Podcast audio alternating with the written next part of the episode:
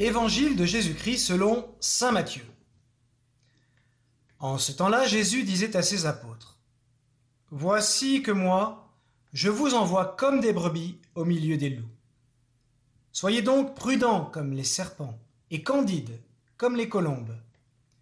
Méfiez-vous des hommes, ils vous livreront aux tribunaux et vous flagelleront dans leurs synagogues. Vous serez conduits devant des gouverneurs et des rois à cause de moi il y aura là un témoignage pour eux et pour les païens. Quand on vous livrera, ne vous inquiétez pas de savoir ce que vous direz ni comment vous le direz. Ce que vous aurez à dire vous sera donné à cette heure-là. Car ce n'est pas vous qui parlerez. C'est l'Esprit de votre Père qui parlera en vous. Le frère livrera son frère à la mort et le père son enfant. Les enfants se dresseront contre leurs parents et les feront mettre à mort.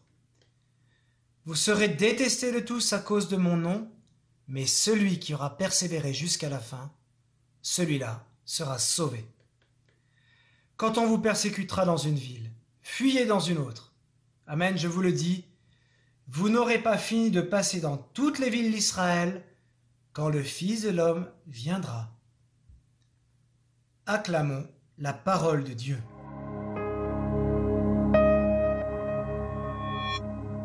Avec Jésus, les choses sont claires. Sa parole est limpide et il n'y a pas en lui de tromperie sur la marchandise.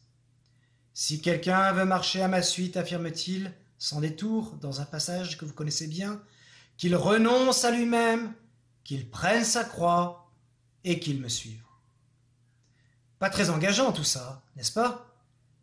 Et aujourd'hui, on a l'impression que l'évangéliste prend un malin plaisir à nous décourager en condensant les mises en garde de Jésus. Voici que moi, je vous envoie comme des brebis au milieu des loups. Méfiez-vous des hommes, ils vous livreront aux tribunaux et vous flagelleront. Vous serez conduits devant des gouverneurs et des rois à cause de moi. On vous livrera. Vous serez détestés de tous à cause de mon nom. On vous persécutera. Il faut être fou pour vouloir suivre Jésus dans ces conditions. Et pourtant, et pourtant cette folie continue depuis plus de 2000 ans. Oui, depuis plus de 2000 ans, les croyants se passent le relais. Et leur simple rencontre avec le Christ vivant leur permet d'endurer tous les tourments injustes qu'on leur impose par amour de celui qui n'est qu'amour. Dans les épreuves ou l'adversité qui marquent notre attachement à Jésus, il y a une force qui est plus forte que tout.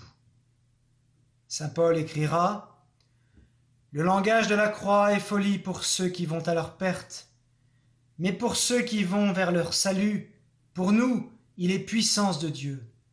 Il a plu à Dieu de sauver les croyants par cette folie qu'est la proclamation de l'Évangile.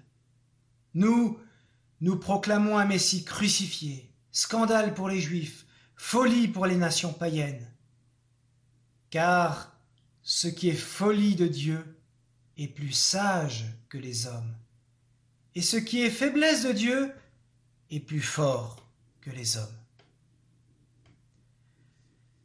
Cette force de Dieu, c'est la présence de l'Esprit Saint, qui rend toute chose nouvelle et actuelle. Ce n'est pas vous qui parlerez, c'est l'Esprit de votre Père qui parlera en vous. Toutes les épreuves que nous pouvons endurer à cause de notre amour pour Jésus sont transfigurées si nous nous en remettons à l'Esprit Saint. L'Esprit peut tout et il nous faut demander l'effusion de cet Esprit dans notre vie. Je me souviens du témoignage bouleversant d'un prêtre italien, otage de Daesh, qui finalement réussira à s'enfuir. Il raconte que, alors qu'il était certain d'être exécuté de la pire façon, il ne ressentait aucune peur. C'est incroyable, n'est-ce pas? Ne pas ressentir la peur alors qu'on va vous enlever brutalement la vie.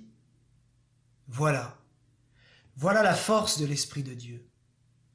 Voilà jusqu'où le Seigneur peut aller avec nous, et voilà sa puissance. Alors, comme le disait le bienheureux Père Marie-Eugène de l'Enfant Jésus, prêtre, carme, Qu'importent les qualités naturelles. La grande richesse, c'est d'être saisi et transformé par l'Esprit. L'Esprit Saint a besoin de notre docilité, de notre attention, beaucoup plus que de notre force. De la force, il en a, lui, la force infinie. Et il nous en donnera si nous n'en avons pas. Il faut que nous soyons ouverts à l'Esprit Saint. Voilà la première condition de notre vie spirituelle. Amen. Bonne journée.